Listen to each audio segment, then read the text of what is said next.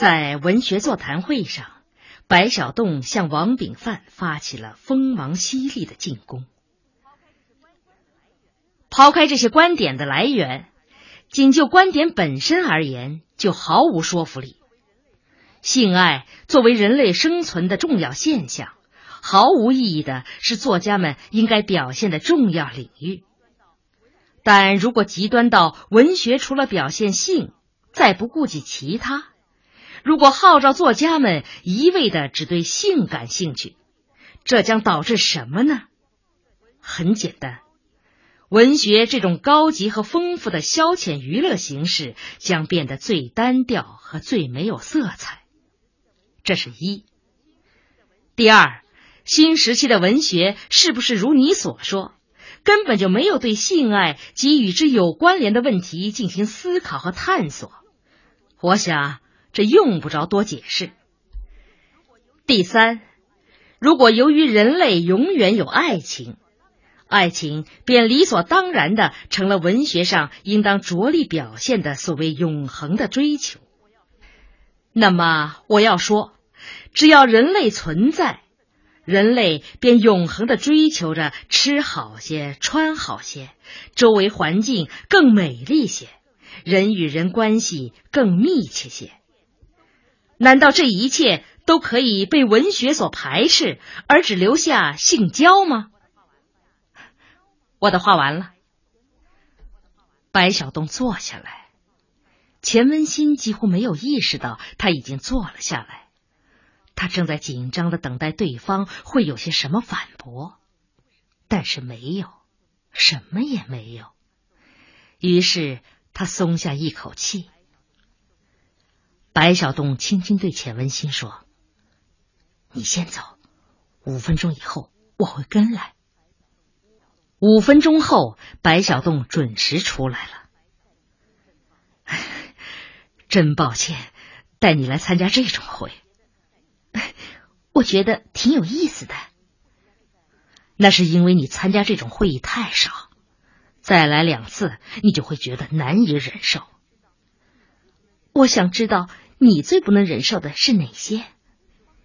第一是无的放矢，把很多明确和具体的东西搞空搞玄了，使理论变成了对文学毫无实际意义的一张空皮。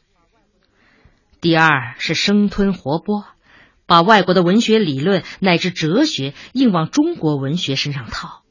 哎呀，哎，咱们不谈这些了吧？不。我很感兴趣，哎，可我真的感到烦闷。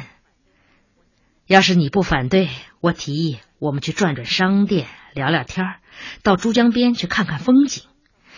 总之，庸俗一点，好吗？好吧。于是两个人一起去转商店，累了便站在立交桥上看四下来往的汽车。最后无聊之极，干脆数汽车。规定了，钱文新数国产车，白小栋数进口车。十分钟以后看哪种车多。结果是三比二，进口车略多于国产车。怎么样？乏味吗？不。为什么？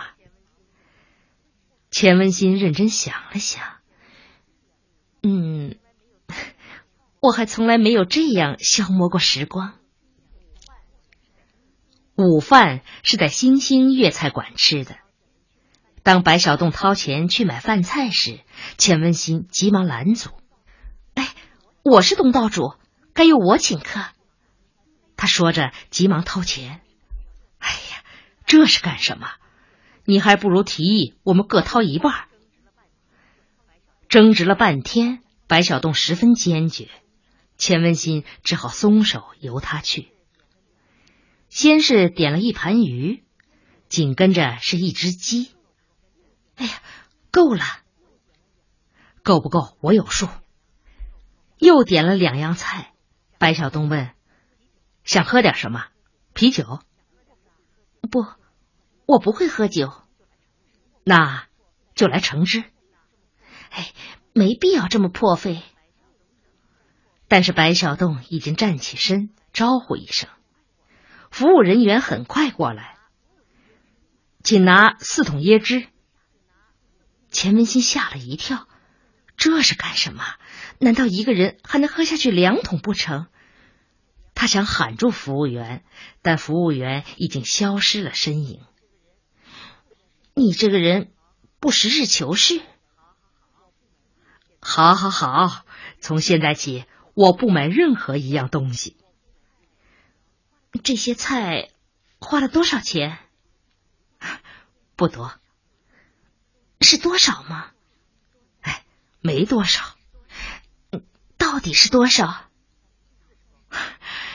四十多块。钱文新稍稍心安了。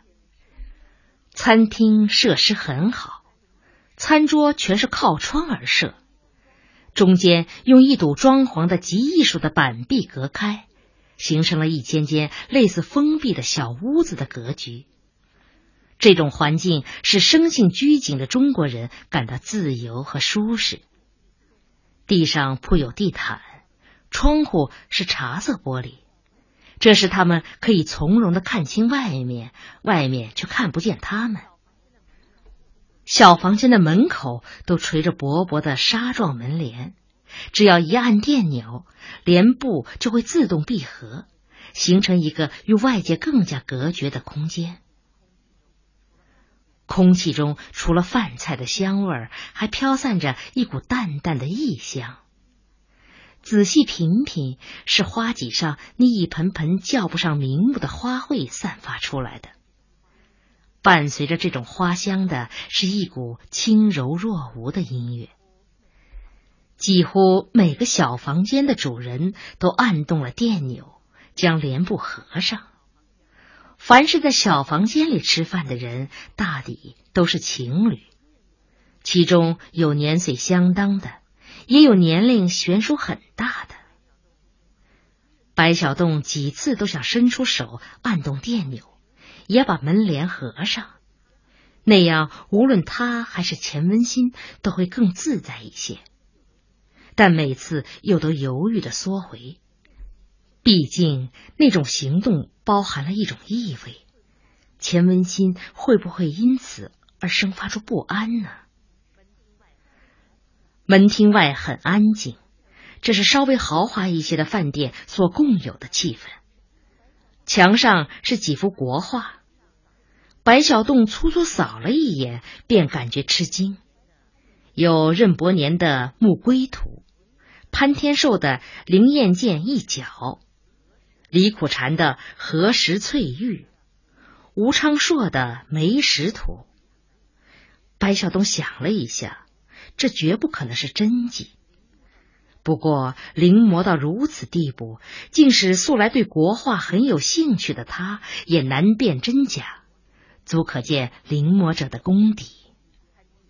餐厅中央有一个很大的玻璃缸。里边养着金枪鱼、球状鳗以及其他许多叫不上名目的水产动物，在灯光的变换下，这些动物游来荡去，仿佛生活在一个神话中的世界。而玻璃缸旁边有一对正紧紧依傍的情侣。服务小姐走过来，冲着白小洞说：“先生，这是找你的钱。”你给了三百，找你二十七块六。钱文新几乎怀疑耳朵出了毛病。服务小姐刚转身，他就迫不及待的问：“哎，你给他多少？三百？”白小洞笑笑：“哎呀，怎么这么贵呀？他们算错了吧？”白小洞还是笑笑，又用筷子敲敲碗盘：“哎，吃吧。”开始，不行，不搞清楚我吃不下去。那好，实话告诉你，他们没算错。啊，四样菜，平均每样五十多块钱。哎，广州的东西本来就很贵嘛。那也不至于贵到这种程度啊。可你知道？这四样菜的名称吗？这盘叫芙蓉蟹虾片，是当地的名菜。这只鸡叫文昌白斩鸡，也是名菜。这两盘是锦绣果梨丝和居荷花雀。说实话，我还是捡小盘买的。要是真豁出钱来吃啊，我们俩把钱合在一起也不够。钱文新什么也说不出来了。哎，来吃吧，别心疼，又不是天天这样吃法。好容易才轮上这么一回，怎么说呢？能和你在广州相遇，本身就是奇迹。那也不该这样破费。这和你没关系。怎么叫没关系？如果不是请我，你会这么吃吗？好吧，既然话说到这儿，我也就坦白。我平常对自己是很节俭的，不过今天我不把这钱花出去，就会觉得不舒服，明白了吧？我心甘情愿。钱文新不知该说些什么好了，他默默端杯饮了一口。圆柱上靠着的那对情侣更加亲密，他们旁若无人。有两次，小伙子几乎把对方弄得很难看，连胸前的裙扣都脱了一粒。钱文新不由自主皱皱眉头。白小洞敏感的发觉了：“哎呀，太过分了！啊，什么过分？谁过分？你看，他们也不分个场合。”白小栋还是微笑着，没有说话，只看了他一眼。钱文新马上发觉这一眼看得很异常。我不同意你的观点。白小洞终于开口了，慢吞吞的，同时放下高脚杯，用调羹搅着里面，神态若有所思。钱文新不无惊讶的望着他。抛开场合问题，我感到这是很幸福的一对儿。你看那个小伙子最后露真情，他对那个姑娘爱的多么忠心。再看那个姑娘，她虽然不好意思，可脸上又有一种多么明显的陶醉和高兴。无论如何，最本质也最令人感动的是，他们有爱情。钱文新默然了。哎，来吃啊！怎么不吃了？于是钱文新又被动的拿起筷子。他突然想起，哦，对了，那天你还没说完呢。你对宋梅梅印象如何？哦，她好像身世很苦，很值得同情。内容重复，说些新的。没了，再想想。白小洞于是很认真的想了想，嗯，是没有了。我对他丝毫不了解。那你干嘛问这个人怎么样？这是毫无意义的信口问问，还是他在你脑子里已经留下了某种带倾向性的痕迹？你可真敏感，我只是奇怪，无缘无故他干嘛邀我看电影？中国人对这类举动历来是敏感的。他看上你了？别瞎说。要真是看上你了呢？最好不要做这种假设。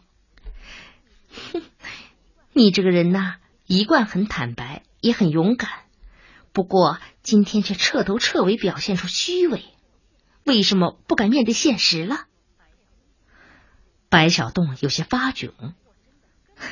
我真的根本不了解他。再说，哪有这样一见钟情的？呃，啊，不，也不是这样。我一下子说不清楚。假如他真的看上我了，我也总觉得这中间似乎存在着一些奥秘，带着某种目的。谁和谁接触是毫无目的的呢？白小东望望钱文新，笑了笑，没有回答。钱文新突然脸红了，不再追问。下午，他们兴致很高的继续去转商业区，累了就在珠江边的长条椅上休息，一直转到四点，两个人都渴了，于是走进一家门面装饰的很古朴也很别致的店里喝冷饮。进门后才发现，这是一家冷饮与宴饭兼顾的饭店。这一回，钱文新坚决不许白小栋掏钱。争执了半天，白小栋只好让步。一边喝冷饮，白小栋看见墙上挂出的各种食品的菜谱，感慨道：“嗯，看样子广州人除了不吃人，其他什么全吃啊！而且吃的那么优雅。你看看这些名字：八珍椒笋黄、凤肝大群翅。”哦，辉煌壮丽，金银明虾脯啊，算是秀气的。五彩炒蛇丝，名字倒挺美丽，可总会让人恶心。说不定一吃就不恶心了。听不少人说，蛇肉是最好吃的。呀，再好吃我也不吃。那。是你没有体会过挨饿的滋味困难时期啊，我饿的吃槐树、啃榆树皮，那几年饿死的人何止几万。我总是不能相信，人怎么会活活饿死呢？难道就真的连什么可吃的东西都没有了？如果有人还吃人干什么？啊，真的人吃人呢？当然，我下乡的村子里有个叫王发的老汉，困难时期，老伴儿、儿子、儿媳全得浮肿病死了，只剩下他和一对孙女。有一天，他从床上爬起来，让小孙女出去，自己掂一把斧头，把大孙女劈了，煮到锅里，又叫小孙女来吃。吃到一半，小孙女发现一只手。手上还套着一个铜顶针。哎呀，别说了！钱文新突然叫起来，脸色苍白。白小栋赶紧止住口。好长时间，钱文新才从那可怕的感觉中恢复过来，嘴皮嗦嗦的颤了几下。真是太可怕了！求求你，从今以后不要说这些。我们走吧，去哪儿？随便，反正离开这儿，赶快离开。不吃饭了？不吃了，我会全吐出来的。白小东望着他，望了好久。对不起，小新，我没有意识到你是在另一种环境中长大的。沿着熙熙攘攘的街道转了好长时间，钱文新才总算恢复了心境。唉，我很庆幸，比你晚出生了十二年。是啊，不过你们早出生十二年的，比我们懂的事情多。你们也会比下一个十二年出生的人懂得多吗？嗯，不一定。你看，你们这一代出了多少作家？知青作家几乎成了中国文坛的中坚，这和你们经历了磨难有关。对一个民族来说，宁可少一万个作家，也不要重演那种灾难。嗯，这倒是。不过，我们终归对那些经受过磨难的人怀有一种特殊的尊敬。哦，这是为什么？嗯，说不清，好像从那种磨难中走过来的人都比较成熟，很深沉。现在有不少年轻人非常聪明，也非常有才气，但就是肤浅。你说这些话就很不肤浅。我又不是什么大人物，我只是旁观，所以能够公平。街道右侧有一个新华书店，一堆人正拥挤在门口，有说有笑，使白小洞和钱文新禁不住好奇。走近些，原来是在出售“你是否是一个好妻子”的测试表，两块钱一张，当场填写，当场交卷，由电子计算机当场作答。钱文新来了兴趣，用力挤进人堆，一会儿拿来了一张表格，上面有十二个问题。问题一。假定你没有电冰箱、电视机、洗衣机和新大衣，而您只能买上述东西中的一件时，您买哪一样？钱文新填了电视机，白小东笑起来：“ 不不不，大错特错！你测试成绩肯定一塌糊涂。为什么？还用问为什么吗？应当先要电冰箱。”不我也想要电冰箱啊，可现在只能填一样。问题就在这儿，毫无疑问，电冰箱代表着一个女人对家庭的责任感，而电视机只是供她消遣和娱乐的。哎，你再往下填。问题二，您是否喜欢品茶或喝咖啡？钱文新填不，白小洞点头。问题三：到商店买东西之前，您是否预先列好一个虚构物品的清单？钱文新填不。哎，又错了。何以见得？明摆着，预先列好购物清单是家庭主妇周密计划和妥善安排的体现嘛。唉，看样子如果你填，一定得满分。哎，满分未必，不过八九十分是有把握的。那干脆你来填，我填有什么意义？而且一个人如果不是按自己的本质来填，而是猜测答案，也肯定是没有意义的。那你就别场外指导了。十二道题全填完了，钱文新送交了电子计算机。没两分钟，成绩出来了，六十八分，附带着评语。可惜您不是一个很高明的家庭主妇，您没有学会珍惜自己的时间，更重要的是，您不善于博得丈夫的欢心。虽然您的丈夫十分。